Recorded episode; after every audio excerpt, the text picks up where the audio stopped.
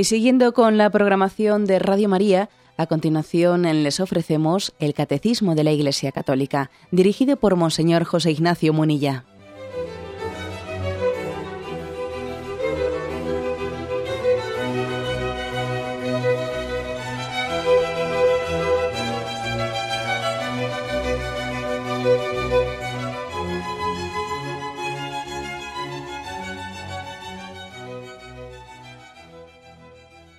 Cordial saludo a todos los oyentes de Radio María. Un día más, con la gracia del Señor, proseguimos el catecismo de nuestra Madre la Iglesia. Y comenzamos hoy la explicación del séptimo mandamiento. Habíamos concluido eh, el sexto mandamiento al que le dedicamos pues, un, un tiempo bastante profuso, explicando tantísimas cuestiones de actualidad que nuestra cultura son especialmente difíciles de entender desde unos presupuestos pues, muy contrarios a la antropología cristiana, etc. Ahora vamos a hablar del séptimo mandamiento, que no es más fácil, ¿eh? no es más fácil que el anterior. Quizás digamos que mm, socialmente hablando, culturalmente hablando, no es tan cuestionado como el sexto mandamiento. La moral cristiana con respecto al séptimo mandamiento, al no robarás, no es tan cuestionada como la del sexto. Pero eso no quiere decir que se viva, que se viva mejor. Digamos como que estamos en un, en un momento cultural en el que, pues bueno, está bien visto, bien visto o no es criticado los valores de solidaridad, de justicia, etcétera. Ahora, de ahí a que se viva bien, eso ya es otro cantar, ¿eh? otro cantar. Pero bueno, vamos por lo tanto a continuar con este séptimo mandamiento. Eh, no hace falta recordar que estamos en la tercera parte del catecismo. La primera parte eh, hace referencia a la fe, la explicación de la fe. La segunda parte hace referencia a la explicación de los sacramentos. La tercera, la que nos encontramos, es la explicación de los mandamientos de la moral. Y la cuarta parte es la explicación del Padre Nuestro y una introducción a la vida de oración.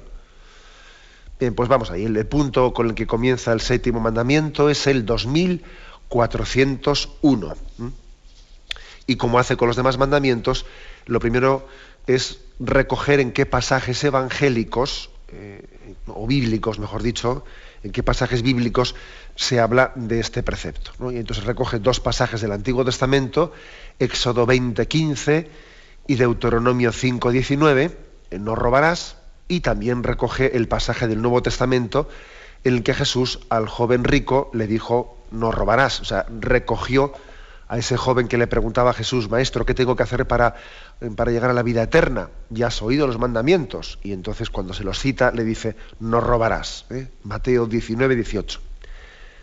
Bueno, pues eh, este es de todos los mandamientos el que tiene, el que tiene una formulación más sencilla, ¿eh? más breve, junto con el de no matarás también y por lo tanto es fácilmente identificable cuando, aunque hay distintas eh, en la Sagrada Escritura, como ya explicamos en su momento, pues hay unas, eh, pasajes, algunos pasajes bíblicos que recogen con más eh, brevedad o otros se explayan más en, los mandamientos, sobre todo en los primeros, en los tres primeros, en el Éxodo, en el Deuteronomio, allí nos puede sorprender nosotros que nos hemos aprendido algunas formulaciones muy abreviadas, ¿no?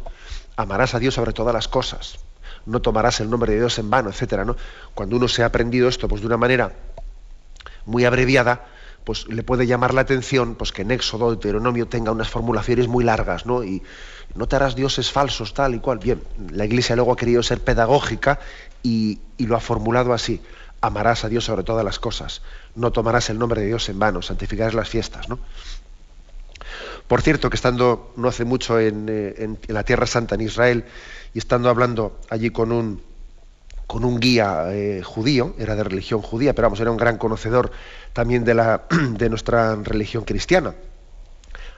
A él le llamaba la atención, le llamó la atención en un momento determinado leyendo un pasaje bíblico, pues el que, el que nosotros tuviésemos la formulación que tenemos de los mandamientos, porque ellos o ellos han recogido como segundo mandamiento, según, según ese listado de Éxodo y de Deuteronomio, han cogido como segundo mandamiento el no, no fabricarás ídolos. ¿eh?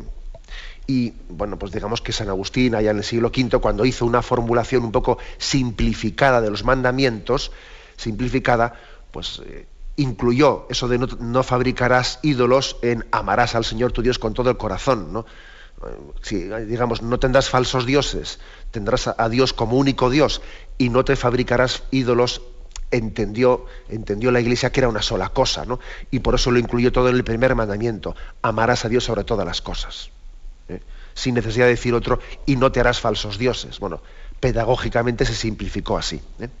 Digo esto porque igual a alguno pues, le puede llamar un día la atención, ¿eh? si ve un decálogo escrito por los judíos que, que, incluya no, fabricarás falsos ídolos. Bueno, nosotros hemos sido pedagógicos y los hemos resumido así.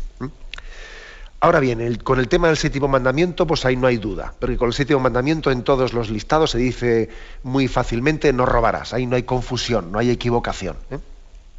Tanto, tanto en, en Éxodo, en, el Deuteronomio, en el Nuevo Testamento, en los listados que hizo ya San Agustín en el siglo V, etcétera, etcétera, en lo que ahora mismo todo siempre se ha dicho de la misma manera, no robarás. Y el punto 2401, eh, con el que se introduce, dice así. El séptimo mandamiento prohíbe tomar o retener el bien del prójimo injustamente y perjudicar de cualquier manera al prójimo en sus bienes prescribe la justicia y la caridad en la gestión de los bienes terrenos y de los frutos del trabajo de los hombres. Con miras al bien común exige el respeto del destino universal de los bienes y del derecho de propiedad privada. La vida cristiana se esfuerza por ordenar a Dios y a la caridad fraterna los bienes de este mundo. Bueno, es por lo tanto un punto introductorio al séptimo mandamiento, un punto que quiere como familiarizarnos con los conceptos eh, que son raíz, eh, determinantes, que fundan el séptimo mandamiento. Eh, vamos a, desgranar por frases este punto, el 2401, porque nos, nos pone las bases pues, muy, bien muy bien fundamentadas para entender todo lo que a partir de ahora la Iglesia explica en su catecismo sobre el séptimo mandamiento. Lo primero, con un, gran matiz, porque aquí no se da puntada sin hilo, como se dice popularmente. Aquí cada palabra el catecismo ha sido bien estudiada. ¿eh? Dice, el séptimo mandamiento prohíbe tomar o retener el bien del prójimo injustamente y perjudicar de cualquier manera al prójimo en sus bienes. ¿eh? Dice tomar. Tomar, pues es coger lo que no es tuyo, ¿no? Ser amigo de lo ajeno, como se dice así popularmente, tomar, retener. Retener, ¿a qué se refiere? Pues se refiere a que, bueno, ya sé que es tuyo, ya sé que es tuyo, ya te lo daré, ya te lo daré, pero aquí yo me retraso, me retraso y me retraso. ¿eh? Por eso también en el Antiguo Testamento hay, pasajes que dicen, no te acostarás, no terminarás el día sin haberle dado a tu, a tu trabajador su salario, no lo retengas. ¿eh? Por, lo tanto, lo primero habla, de tomar. Tomar es coger indebidamente lo que nosotros entendemos por robar, ¿no? Pero también dice retener. Lo que tú sabes que tienes que acabar dándolo, pues no estés reteniéndolo indebidamente, ¿no? Y también dice perjudicar de cualquier manera los bienes del prójimo, porque claro, también una manera de atentar, ¿no? Una manera civilina de robar también es estar perjudicando los bienes del prójimo, perjudicándolos de muchas maneras, porque uno puede estar pues imagine sus intereses, eh, sus intereses quedan perjudicados porque yo le estoy impidiendo que los desarrolle, porque pues, pues, de tantísimas maneras que pueden ocurrir, económicamente, eh, económicamente, incluso físicamente, ¿no? Yo pues, pues estoy impidiendo, pues eh, igual en, hasta una cuestión urbanística, una cuestión urbanística que yo puedo estar haciendo las cosas de una manera, pues que estoy impidiendo que él pueda abrir una puerta en un sitio porque a mí se me ha ocurrido ahí poner la mía. Entonces pongo aquella mía, pongo un muro y a él le impido salir por ahí, etcétera, ¿no? Y tantas cosas que se pueden ser injusto, ¿eh? perjudicar los bienes. Los bienes. Si yo únicamente he puesto aquí un muro, si este es mi territorio, sí, pero resulta que él también tenía un derecho de paso, etcétera. O sea, tantas cuestiones en las que sin haber cogido nada, en el fondo estamos pecando contra el séptimo mandamiento porque estamos eh, perjudicando los bienes del prójimo. ¿Mm? Por eso con mucho matiz aquí se dice, ¿eh?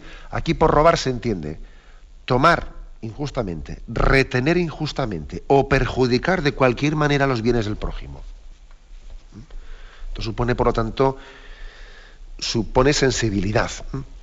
¿Qué ocurre? Bueno, pues primera reflexión ¿no? que me parece hacer, ¿no?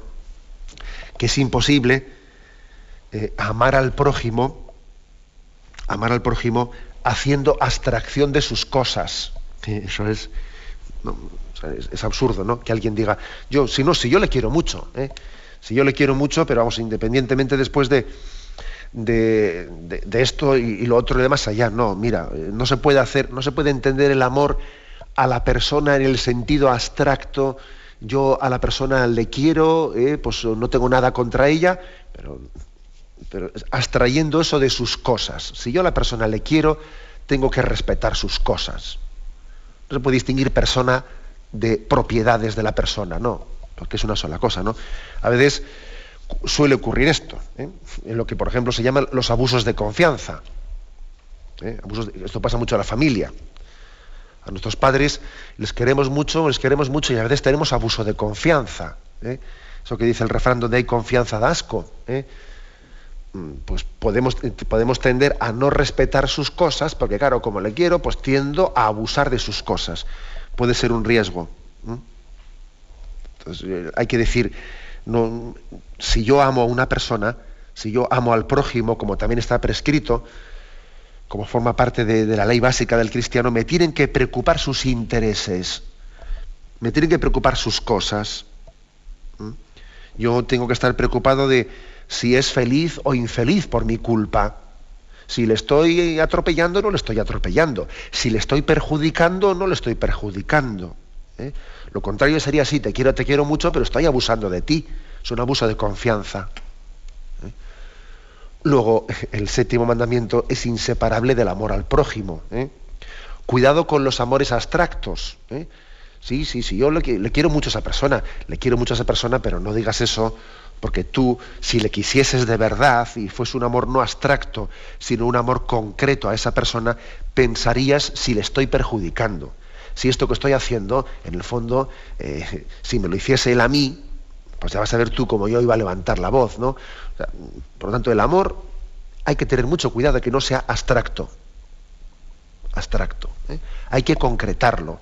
Hay que ponerlo en casos prácticos. El amor, el amor tiene que ser traducible, debe de ser traducido en una reflexión continua de decir yo mm, lo que yo hago eh, perjudica perjudican a esta persona, a la que yo digo que quiero, pero, pero voy a ver si le estoy perjudicando.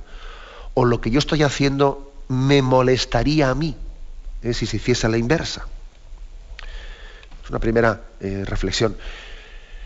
Es verdad, es verdad, otra cosa, es verdad que eh, no es identificable el, el trato, digamos, contractual de justicia eso ya en sí mismo no es amor. ¿eh? Podría ocurrir que alguien tenga un respeto exquisito, ¿eh? exquisito de los derechos del prójimo, yo no tomo nada suyo, no retengo nada suyo, no perjudico sus bienes, yo pues soy una persona muy exquisita en, no hacer daño a nadie.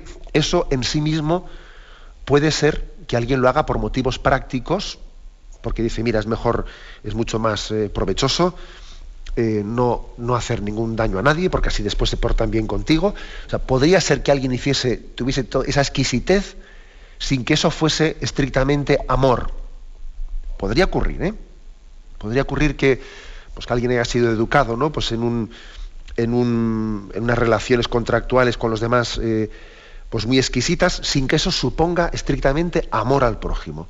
Ahora bien, lo que es imposible es lo contrario, ¿eh? que alguien tenga un verdadero amor sin que tenga delicadeza, eh, delicadeza pues con los bienes de los demás. Uno tiene que ser delicado con los demás y tiene que ser generoso con los demás. ¿eh?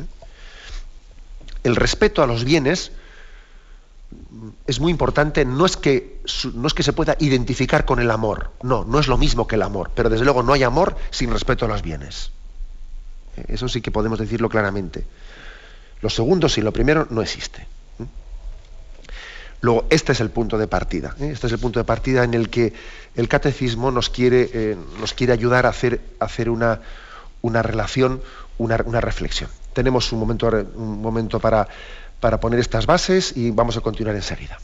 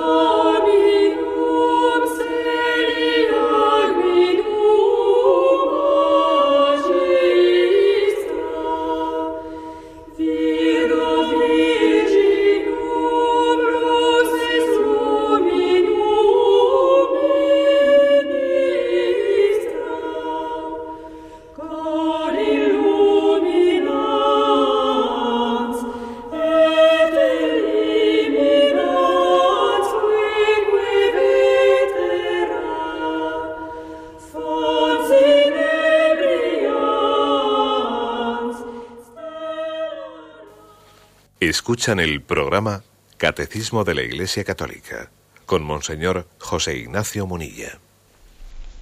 Continuamos con la explicación de este punto 2401. Dice la segunda frase, la que nos habíamos quedado.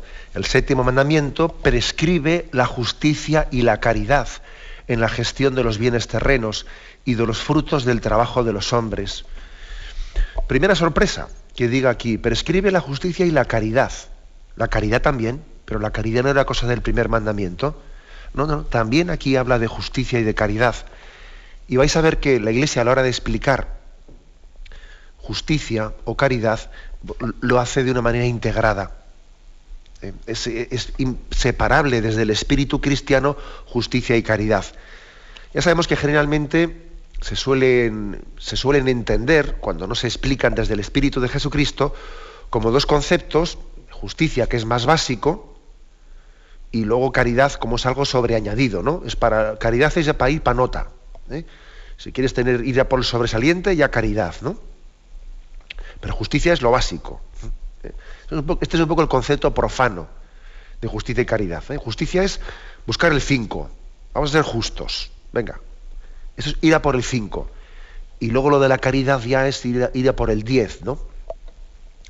Ese concepto así un poco profano no coincide con, con la visión en la que Jesucristo explica justicia y caridad. Él las integra las dos. Por ejemplo, está el famoso eh, pasaje ese de Zaqueo, ¿os acordáis?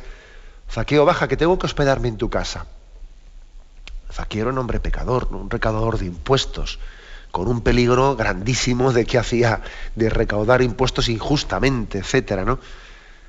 Y, y Jesús entra en casa de Zaqueo y la gran sorpresa es que Jesús está predicando las parábolas del reino, lo que predicase. La gran sorpresa es que Zaqueo se pone en pie al sentirse cautivado por la figura de Jesucristo y de repente dice, la mitad de mis bienes se la doy a los pobres. Y luego añade, y si algo he robado a alguien, le daré cuatro veces más. Fíjate tú, alguno le diríamos, no, Zaqueo, lo has dicho mal. ¿eh? Eh, era al revés, ¿sabes? Primero era la justicia y luego más tarde es la caridad, Zaqueo, lo has hecho mal. Sin embargo, tú has empezado por la caridad. La mitad de, los, de mis bienes se la doy a los pobres. Y luego has ido a la justicia. Y si algo he robado a alguien, le daré cuatro veces más. Nosotros nos parecería, nos, parecería que, eh, que Zaqueo lo había hecho desordenadamente, ¿no? Y, claro, nos diría, ¿no, ¿no entiendes que sin caridad no hay justicia? ¿Eh? O sea, al final, por lo tanto, la justicia y la caridad se viven desde Cristo. ¿Eh? desde Cristo. Y entonces no, no, es verdad eso de que justicia es ir a por el cinquillo ¿eh? y entonces caridad es ir a por el diez. No, no es verdad. Justicia y caridad se funden, se funden. ¿eh? Y Jesús es el justo y Jesús es amor, es la caridad. Con lo cual esas distinciones nuestras desde Jesucristo sirven poco. Bueno, pues digamos esto, ¿no? Dice, prescribe la justicia y la caridad en la gestión de los bienes terrenos y de los frutos del trabajo de los hombres. ¿no? Curiosamente dice en la gestión de los bienes terrenos y en el fruto del trabajo. Una distinción, distinción que, bueno, ¿a qué se refiere? Pues que tenemos que ser justos y caritativos no solo con, eh, no solo con los bienes, eh, con los bienes que yo he recibido, eh, que me han sido dados, sino también con los que yo obtengo desde mi trabajo. Por lo menos así interpreto yo esta distinción que hace el catecismo de en la gestión de los bienes terrenos y de los frutos del trabajo de los hombres. ¿no? A veces nos es más fácil a nosotros ser justos o ser caritativos, ser distributivos con los bienes terrenos, con los que al fin y al cabo yo no he ganado con el sudor de mi trabajo, sino que me han sido dados, ¿no?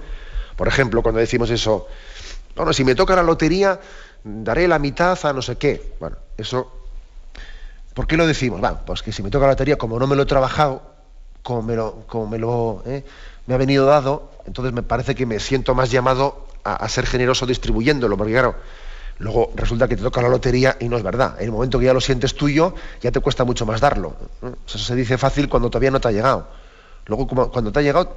Pero bueno, aunque eso sea verdad, entendedme que que aquí esta frase del catecismo distingue entre los bienes terrenos, es decir, los bienes que te han sido dados no por fruto de tu trabajo, sino que los has recibido sin, vamos, dados de tus padres o, lo, que fuere, ¿no? Y distingue eso de los que bienes que son frutos de tu trabajo. Y con los que son frutos de tu trabajo tendemos a ser más posesivos, porque claro, esto me lo he currado yo, esto, esto ha sido con el fruto de mi, lo he tenido que ganar yo con el sudor de mi frente, ¿no? Bueno, pues tampoco esa distinción, como veis aquí en el catecismo, eh, aquí todo se engloba en lo mismo. Dice, bienes sean terrenos, sean fruto de tu trabajo, todos ellos deben de estar puestos en este concepto de, hacer uso de ellos en justicia y en caridad. ¿eh? En justicia y caridad. Porque al fin y al cabo, unos bienes, aunque haya sido fruto de tu trabajo, aunque te los hayas trabajado tú, esa capacidad de trabajar esos talentos que has tenido para poder con el sudor de tu trabajo obtener esos bienes son también un don de Dios. no solo es un don de Dios lo que has recibido como herencia de tu padre o de tu abuelo, ¿eh? también es un don de Dios lo que has recibido trabajando, porque los talentos que has hecho producir son, son también inmerecidos. ¿eh? explico? O sea que aquí el sentido posesivo hay que relativizarlo siempre. ¿eh? Es tuyo, pero también es un don es tuyo, pero es un don. ¿Mm? Digo esto porque es muy, muy frecuente que nosotros tendamos a decir que trabajen ellos, que son unos vagos, ¿eh? que yo bien que he trabajado, etcétera. Bueno, un momento, un momento. ¿eh? El que tú hayas trabajado, el que tú hayas sido constante, firme, el que hayas sido perseverante, eh, es un don. Es un don que tú ciertamente has, has, contribuido y has colaborado con él, pero es un don de Dios. Bueno, este, este punto, esta frase del catecismo, el séptimo mandamiento prescribe la justicia y la caridad en la gestión de los bienes terrenos y de los frutos de los trabajos, nos remite, nos remite a, a un punto anterior en el que se explicaba qué es la justicia. ¿Qué es la justicia? Es el punto 1807. Allí se decía, la justicia es la virtud moral que consiste en la constante y firme voluntad de dar a Dios y al prójimo lo que es debido. Cuando la justicia es para con Dios, se le llama virtud de la religión. Y cuando la justicia es para con los hombres, pues entonces la justicia tiende a respetar los derechos de los hombres de cada uno y a establecer relaciones de armonía ¿eh? y de equidad. ¿eh? Y de equidad.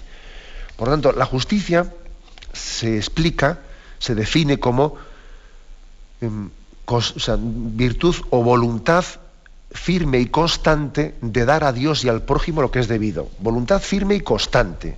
Porque claro, ser justo con algunos, con algunas personas, a veces eso es fácil, hasta ahí ya llega todo el mundo.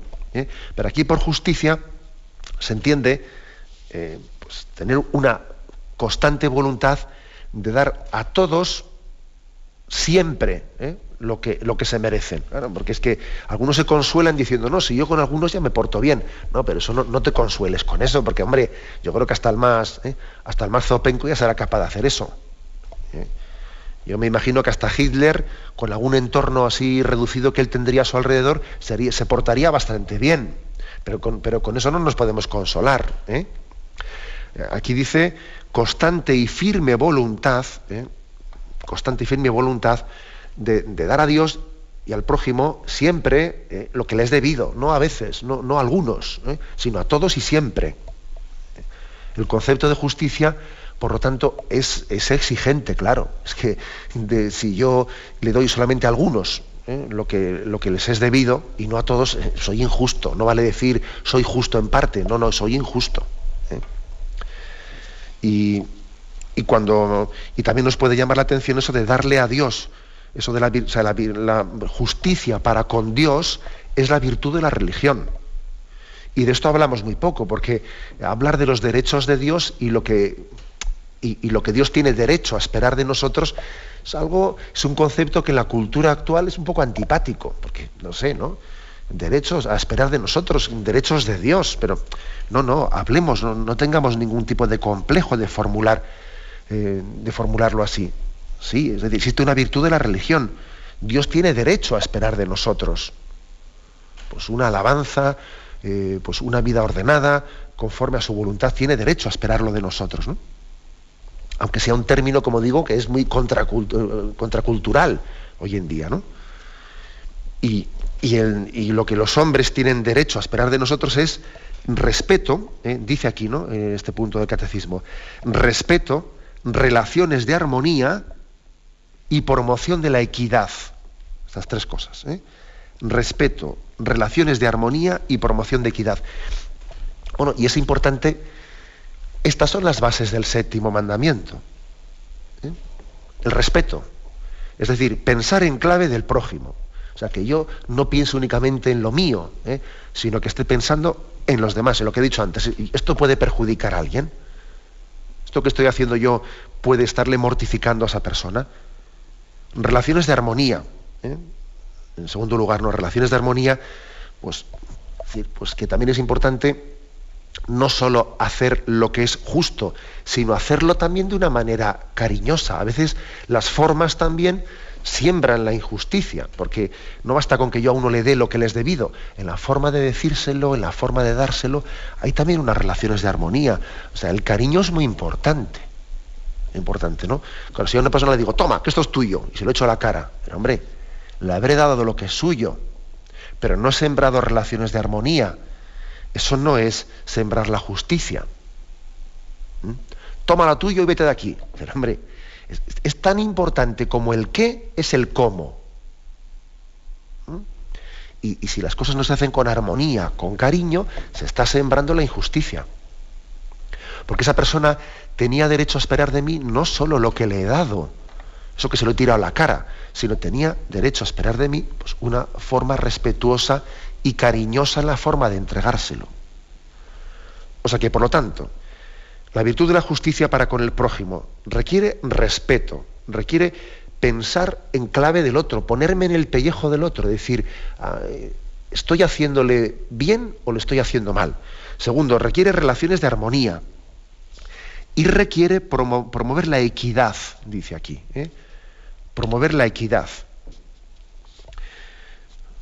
un pequeño examen, si me permitís, ¿eh? un pequeño examen sobre la equidad en plan práctico, en plan examen de conciencia. Eh, uno tiene que examinarse, tiene que tener una prontitud para examinar si, si tiende a hacer diferencias de tratos, de trato con las personas.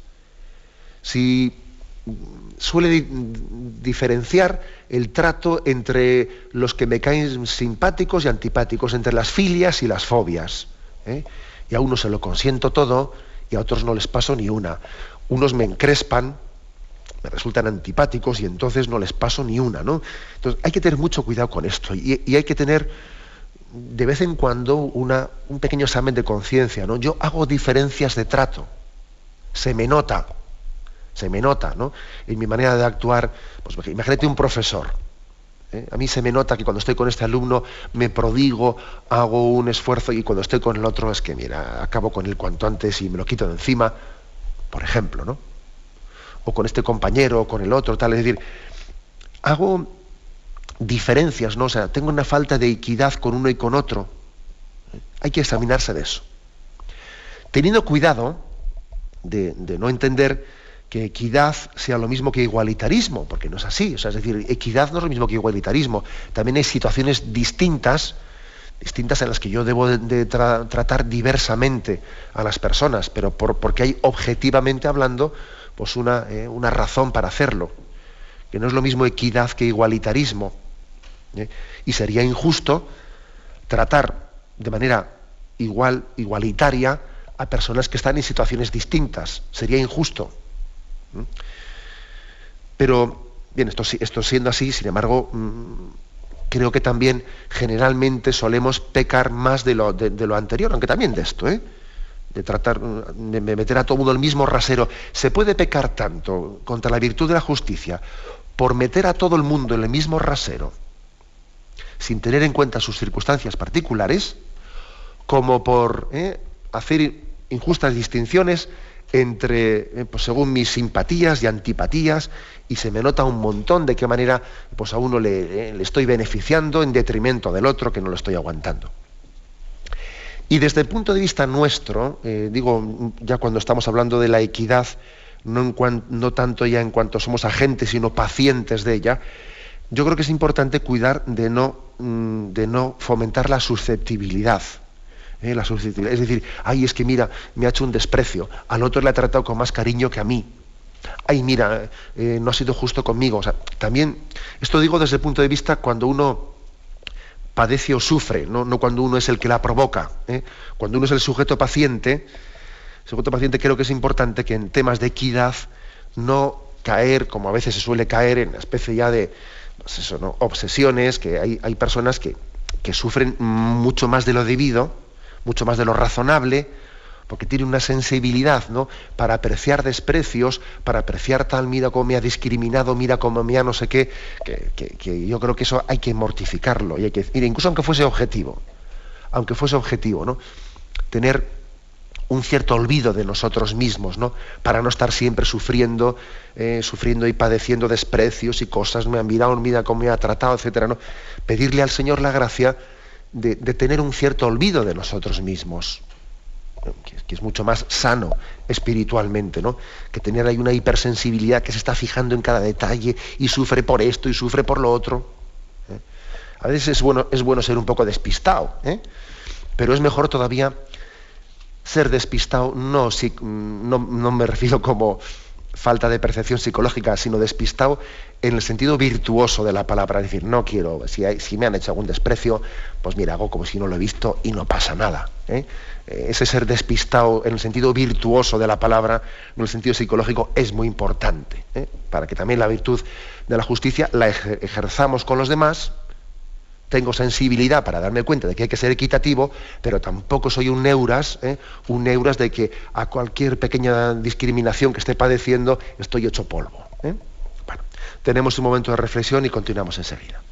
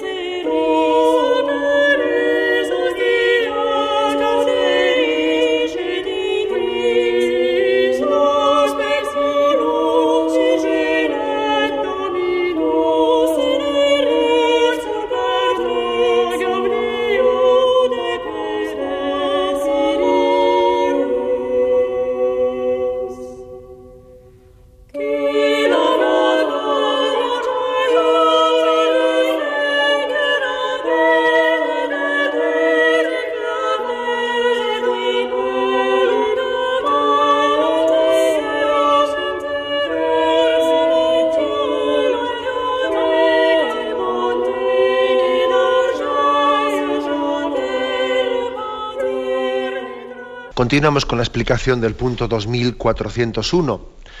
Es un punto, el primero del séptimo mandamiento, que pone bases, que pone bases para que después los conceptos y las situaciones concretas que, vamos discerniendo sobre qué es, qué es lo que está pecando contra el séptimo mandamiento las entendamos mejor.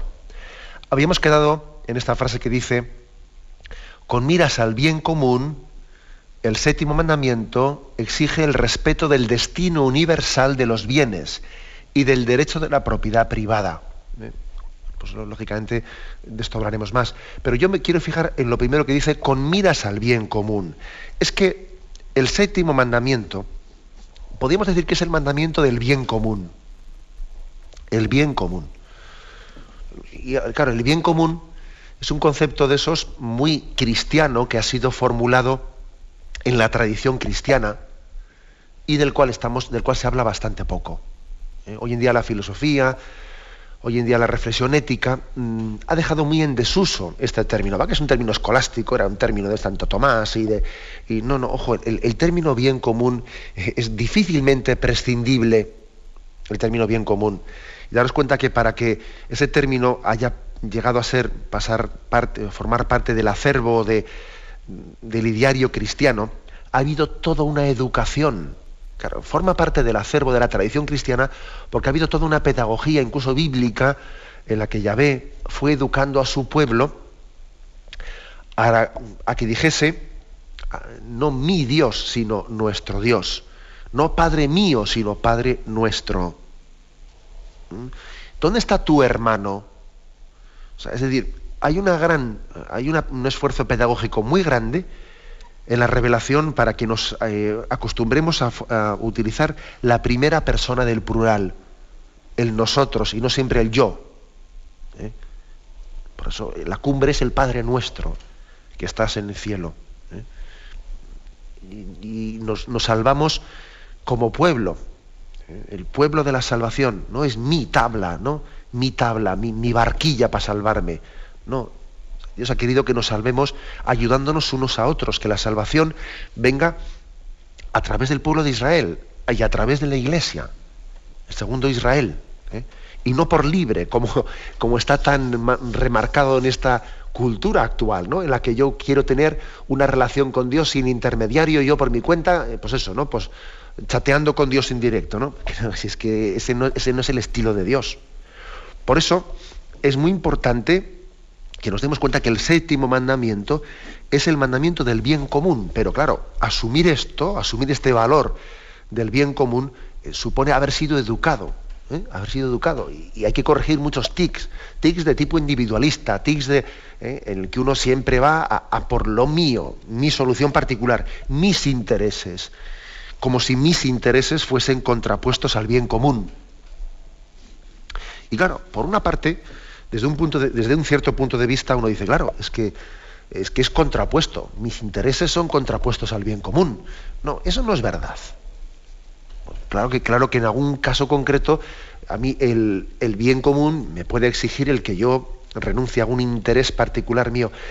Pero mira, eso aparentemente puede ser así en alguna circunstancia concreta, ¿eh? a corto plazo, pero a medio plazo, no digo ya a largo plazo, ¿no? pero incluso a medio plazo, tu, interés coincide con el bien común. Tu interés coincide con el bien común. Aunque igual tengas que desprenderte de algo, pero coincide con el bien común. Es imposible que sin el cuidado del bien común uno salga beneficiado. De esto hay que convencerse, ¿eh? De esto hay que convencerse. Porque nosotros tenemos metido, tenemos metido eh, el chip contrario. Tenemos metido, partimos de una convicción de que, claro, cuanto más mire el bien común, menos miro mis intereses. Lo, cierto es que eso solo, eso solamente con, en poco tiempo uno acaba viendo lo contrario. ¿no? El bien común es mi bien. Y mi bien forma parte del bien común, porque, porque somos nosotros, no soy yo. ¿eh?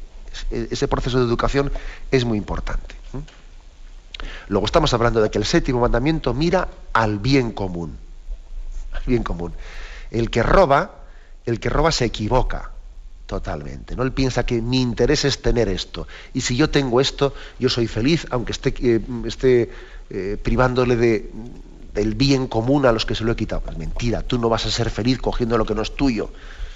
Tu bien, tu bien coincide con el bien, con el bien común. ¿Que cuesta entender eso? Pues bien, costará entenderlo, pero desde luego la vida tiene, da lecciones que suelen ser tremendas. ¿eh? Las lecciones de la vida, cuando no queremos aprender, eh, cuando no queremos recibir la Sagrada Escritura como el libro, como, como la, fuente de, enseñanza, pues el Señor se suele encargar de que recibamos determinados coscorrones ¿no? en esta vida que dice, no, no querías abrir tu corazón a la Sagrada Escritura. Pues mira, pégate el coscorrón aquí en el, en el libro de la vida, que en el fondo el libro de la vida no es sino reflejo de la Sagrada Escritura. Se nos remite aquí a un, a un punto anterior, el 952, donde decía, todo lo tenían en común, Hechos 4:32, todo lo que posee el verdadero cristiano debe considerarlo como un bien en común con los demás y debe estar dispuesto y ser diligente para socorrer al necesitado y la miseria del prójimo. El cristiano es un administrador de los bienes del Señor. O sea que, digamos, en la, concepción cristiana, tenemos nosotros una conciencia de ser administradores. Otro concepto muy importante para el séptimo mandamiento. No dueños últimos, ¿eh? sino que yo administro. Es verdad que, la administración no es contraria ¿no? al sentido de la propiedad, es decir, Dios me ha dado estos bienes, pero no es lo mismo sentirme dueño último de ellos que sentirme administrador de ellos. Son míos, sí, pero son míos al mismo tiempo que soy consciente de que son de Dios, luego yo los administro. ¿eh? Y como dice aquí el catecismo, en este punto que estamos hoy comentando, el 2401, eh, la vida cristiana se esfuerza por ordenar a Dios y a la caridad fraterna los bienes de este mundo. Hay, por lo tanto, como una especie de ordenamiento. Eso que dice San Pablo. Todo es vuestro. Vosotros de Cristo y Cristo es de Dios Padre. ¿Eh? Es decir, las cosas, las cosas tienen que ser ordenadas, ordenadas al bien del hombre y al bien común del hombre. ¿eh? El, hombre tiene que ordenar su vida para dar gloria a Cristo, igual que Cristo es el glorificador del Padre. Todo es vuestro. Todo es del hombre. El hombre es de Cristo y Cristo es de, Dios Padre. ¿no? O sea, un ordenamiento, una finalidad. Eh, el hecho de que la creación esté ordenada. ¿eh? Que esté ordenada. Que hay un desorden. El desorden consiste en cuando nosotros estamos sirviendo a las cosas. Y, eso puede ocurrir perfectamente. Es decir, cuando nos hacemos falsos dioses y cuando el dinero y los bienes terrenales acaban siendo pues un Dios al que estamos sirviendo. Y de manera que el hombre, el hombre acaba siendo para las cosas, ¿no? Y le damos prioridad al tener sobre el ser. Cuando resulta que las cosas tienen que estar al servicio del hombre. Y el hombre al servicio de Cristo. ¿eh? esta es la clave, ¿no? Por lo tanto, la pregunta es, yo tengo una... Eh, mi relación con los bienes, que vamos a ir viendo, ¿no? Mi relación con los bienes es, está ordenada para la gloria de Dios. Todo eso que decía San Ignacio, ¿no? San Ignacio de Loyola. Mm, sirve, sírvete y usa de las cosas en tanto y cuanto te ayudan para dar gloria a Dios. Y en tanto y cuanto te estorban, las dejas. Es decir, una ordenación de todo en una flecha. ¿eh? una flecha que, es, más eh, ancha, ¿eh? ese triángulo que tiene la flecha, ¿no? Es ancha en su base, pero es vertical en, mejor dicho, que termina en punta, ¿no? Termina en punta esa flecha. Bueno, pues porque todo debe de confluir a la gloria de Dios. Y así tiene que ser el uso de los bienes, que en la medida en que yo los voy utilizando, los voy finalizando a la gloria de Dios. Por lo tanto, el séptimo mandamiento nos va a dar, nos va a dar ocasión de examinar esto que dice aquí. La vida cristiana se esfuerza por ordenar a Dios y a la caridad fraterna los bienes de este mundo. A ver, yo los bienes de este mundo eh, están finalizados en el que es mi ideal o resulta que los bienes de este mundo acaban siendo casi un fin en sí mismos. ¿no? Eh, lo que yo no puedo hacer un fin de lo que es un medio. Un pecado consiste en hacer un fin de lo que es un medio. Claro, esta es una reflexión importante. Yo, ¿dónde pongo la finalidad de mi vida? ¿Dónde pongo el corazón? ¿Qué persigo? ¿Qué, ¿Por qué lucho? ¿Cuál es mi meta? ¿Eh? Y aquí se insiste un montón en que los bienes materiales tienen, tienen un valor de medio para ordenarlo todo a Dios y al amor al prójimo. Servirse de las cosas para gloria de Dios no estar esclavizados por ellas. Como veis, este es un punto en el que estamos hoy comentando de conceptos básicos, a partir de los cuales podamos después entender el séptimo mandamiento en profundidad. ¿eh? Lo dejamos aquí y continuaremos si Dios quiere. ¿eh? A partir de ya del primer capítulo del séptimo mandamiento, que tiene como título ahí destino universal y propiedad privada, etc. Pero lo dejamos aquí y damos paso a la intervención de los oyentes. Podéis llamar para formular vuestras preguntas al teléfono 917-107-700. 917-107-700.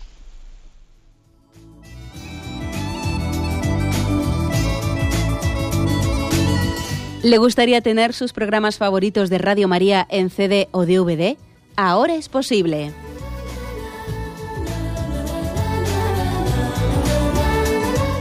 Le sugerimos que primero se informe en qué formato de audio lo puede escuchar en su equipo DVD o CD, teniendo en cuenta que no todos los lectores de CD pueden reproducir el formato digital MP3 en el que enviamos nuestros programas. Y luego, si quiere en su casa esos programas que tanto le gustan, solo tiene que escribir una carta a Radio María, Paseo Lanceros 2, primera planta 28024, Madrid, indicando si lo quiere en CD o DVD y cuántos programas. También le rogamos que escriba su nombre, dirección y no se olvide de facilitarnos un teléfono de contacto para cualquier duda que nos surja.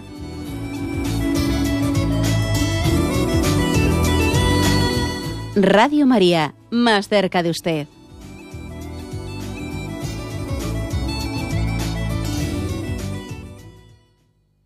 Escuchan el programa Catecismo de la Iglesia Católica con Monseñor José Ignacio Munilla. Sí, buenos días. ¿Con quién hablamos? Sí, hola, buenos días, padre. Mm, eh, bueno, agradecer a, Dios. Mm, eh, soy Elvira, de Madrid.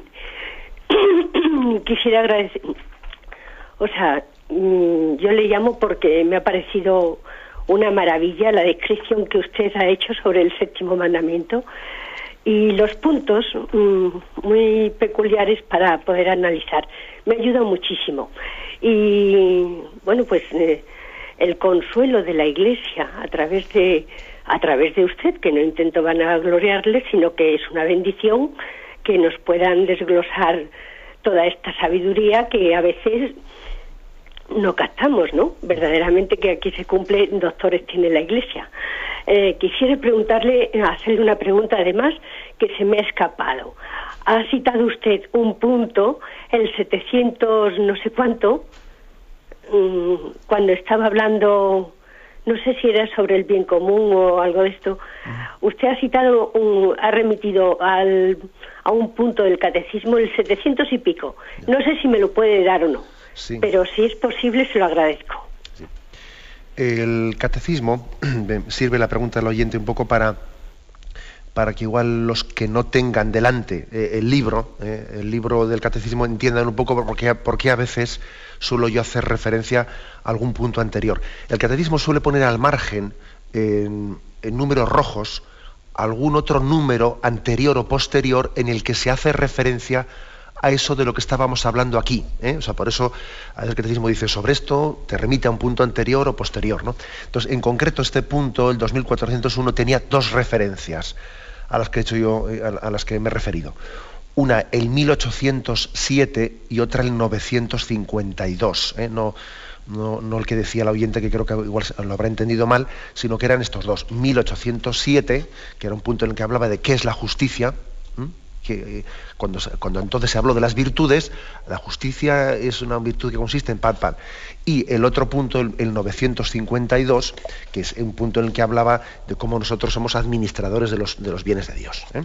Adelante. Damos gloria a Dios por, bueno, pues por las cosas buenas que podamos recibir a través de, Radio María, que yo creo que no hace falta estarlo pues siempre agradeciéndolo, ¿no? Yo agradezco los agradecimientos, pero pienso que no es necesario. Lo digo muchas veces sin mucho éxito, pero bueno, ¿eh?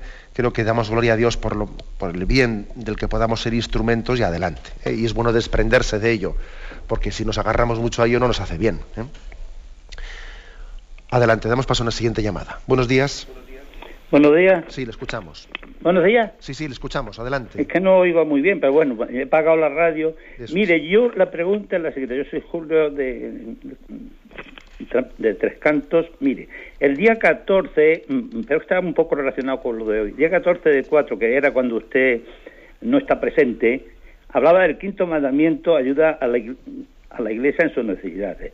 Y había una cosa que a mí me, no sé, me cuestionó, dijo, bueno, que no se haga por ostentación, por vanidad, por limpiar la conciencia, etcétera.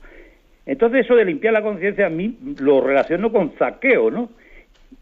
Saqueo cuando dio todo la mitad de sus bienes y luego dijo si he robado algo doy cuatro veces no estaba limpiando, limpiando su conciencia o usted se refiere a otra cosa, gente que esté ahorrando muy mal y tal y sigue ahorrando mal y, quiere limpiar su conciencia así, que es lo que creo que quiere decir por otras cosas que he oído.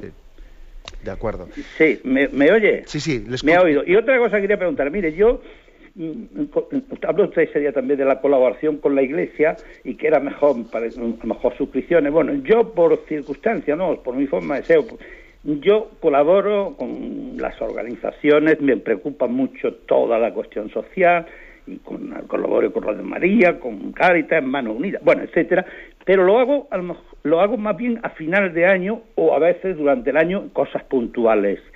Lo vengo haciendo así por distintas circunstancias. Yo creo que también tiene, está bien. Esa es mi pregunta, dos preguntas. De acuerdo, bien, muchas gracias. Bueno, muchas gracias. Gracias a usted.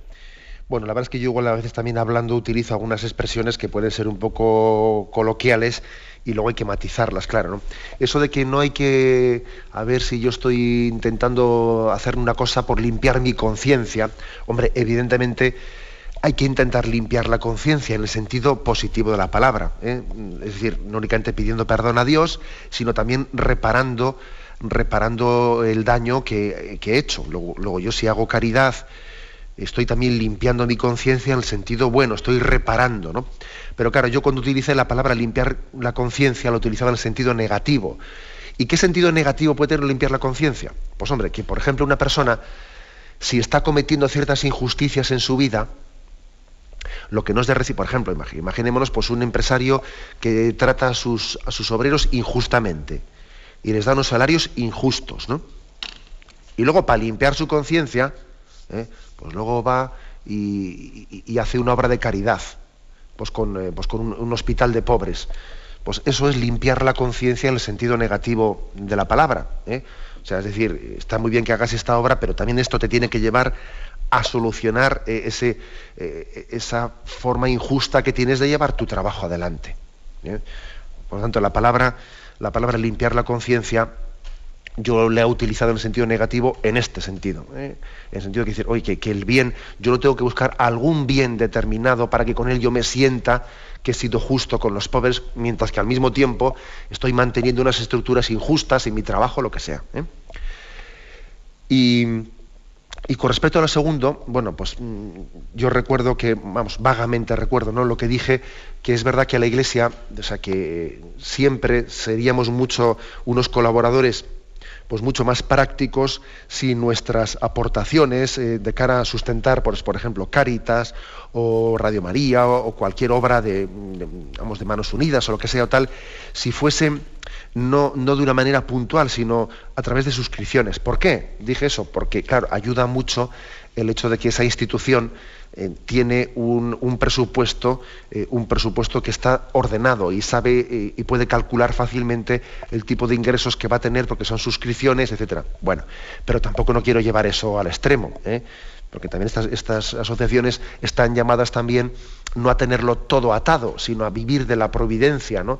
Entonces, el hecho de que también reciban o estén, estén esperando un determinado, eh, un determinado donativo que les llega, eh, también te enseña a confiar en la providencia.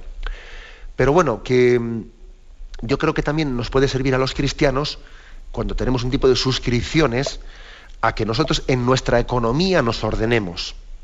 Ya no es decir, si al final de año me queda, me queda un dinero, lo daré ¿eh? no, sino decir, no, no es, no es dar lo que me sobra, sino que es decir, yo he hecho un ordenamiento de mi economía anual en la que mm, yo he reservado este X por ciento o esta parte la he reservado para el Señor. Y luego ordeno el resto de las cosas integrando esto.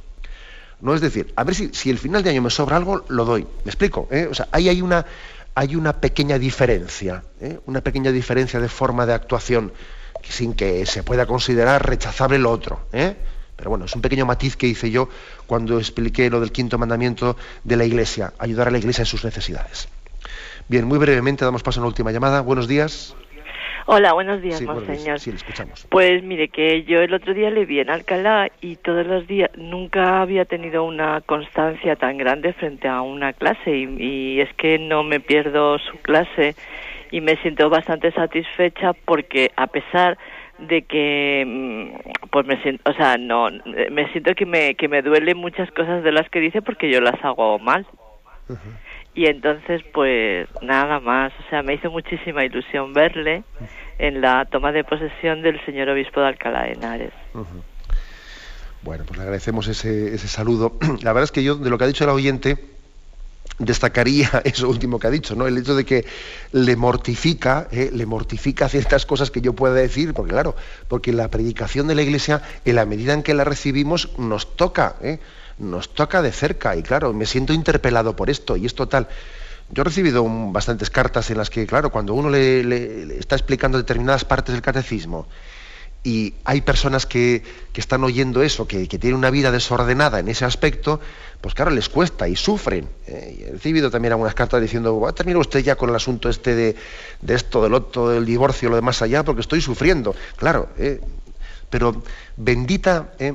bendito escozor si en vez de ponernos eh, a la defensiva frente a Él, entendemos que nos está sanando.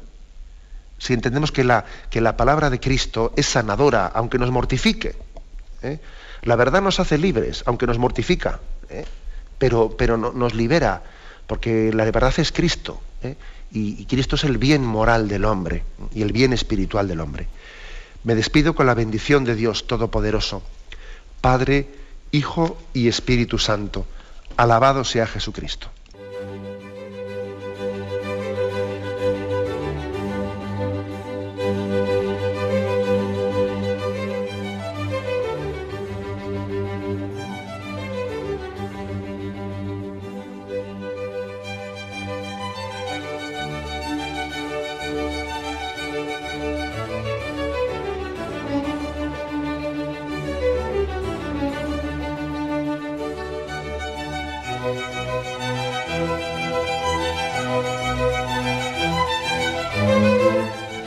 Han podido escuchar en Radio María el Catecismo de la Iglesia Católica, dirigido por Monseñor José Ignacio Munilla.